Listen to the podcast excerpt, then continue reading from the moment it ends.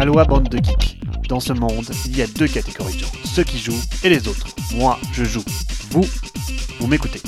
Salut à tous, dans l'actu cette semaine, grandeur et petitesse, on fait le point sur le spiel digital, succès ou non Je reviendrai aussi en détail sur le mastodonte sur tous les plans, descente, Legends in the Dark.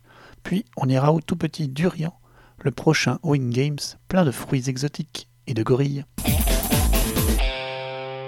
Côté pro, le Spiel Digital a annoncé ses chiffres et comme je vous en parlais il y a deux semaines, la fréquentation était là, avec 148 000 visiteurs et plus de 1 million de vues sur les streams officiels. Et encore plus de 400 éditeurs représentaient 41 pays. Une prouesse à saluer pour le plus grand salon du monde qui sait se réinventer. Bravo! Hasbro annonce une augmentation de ses ventes de plus de 20% au troisième trimestre 2020 par rapport au même trimestre 2019. Pas étonnant vu le Covid.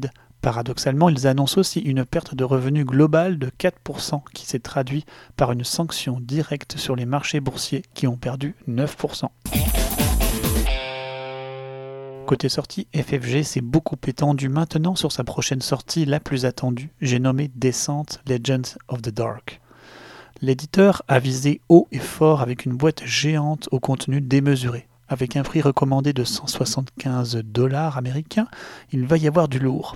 Pas question de faire une troisième édition de descente Journey in the Dark, non.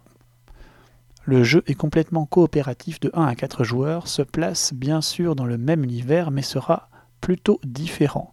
Notons déjà le design graphique qui fait la part belle au dessin style bande dessinée plutôt qu'au pseudo-réaliste peu habituel pour la licence ou pour FFG.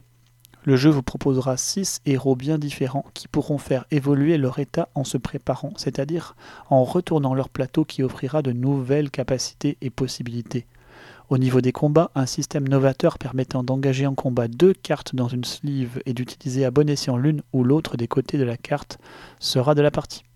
Côté mécanique, on retrouve tout de même un système de jeu où chaque personnage va jouer à son tour et réaliser un déplacement puis deux actions au choix. Le mal sera régi par une application, comme dans les demeures de l'épouvante euh, deuxième version. On peut s'attendre donc au même genre d'interaction. Enfin, le jeu proposera une campagne de 16 scénarios. Deux nouvelles campagnes sont d'ores et déjà prévues pour deux futures extensions. Au prix du jeu, à sa taille, on aurait tout de même plus visualisé le jeu dans la durée de vie d'un Gloomhaven, non? C'est un peu mon sentiment. Wait and see. Le prochain Wing Games se nomme Durian et arrivera en novembre. Du même auteur que Paper Tales, son pitch n'est pas piqué des verres. Les joueurs prennent le rôle de commis dans un magasin de fruits exotiques de luxe comme il en existe au Japon. Chaque joueur va recevoir une carte uniquement visible des autres joueurs à l'instar d'un Hanabi. Ils vont essayer chacun de deviner le nombre de fruits de chaque type, constituant le stock du magasin. À son tour, un joueur peut piocher une carte commande et choisir la face à commander. Comme dans tout bon jeu de bluff, si un joueur pense qu'il y a trop de commandes par rapport au stock, il peut appeler le manager avec la cloche. C'est un gorille qui se fera un plaisir de vérifier si le joueur bluffe ou non. Encore un jeu de bluff minimaliste à consommer pour bien en prendre le goût insolite l'histoire de ce créateur en herbe qui cherchait des joueurs pour tester ses créations via Tinder, la célèbre application pour trouver l'âme sœur. Son expérience Tinder est plus ou moins haute en couleur et je vous invite à la lire. Insolite enfin cette vidéo de l'homme le plus riche de la planète qui voit son discours détourné à la sauce jeu de société. Allez, c'est terminé pour cette semaine. Je vous dis à dans deux semaines et d'ici là, jouez bien.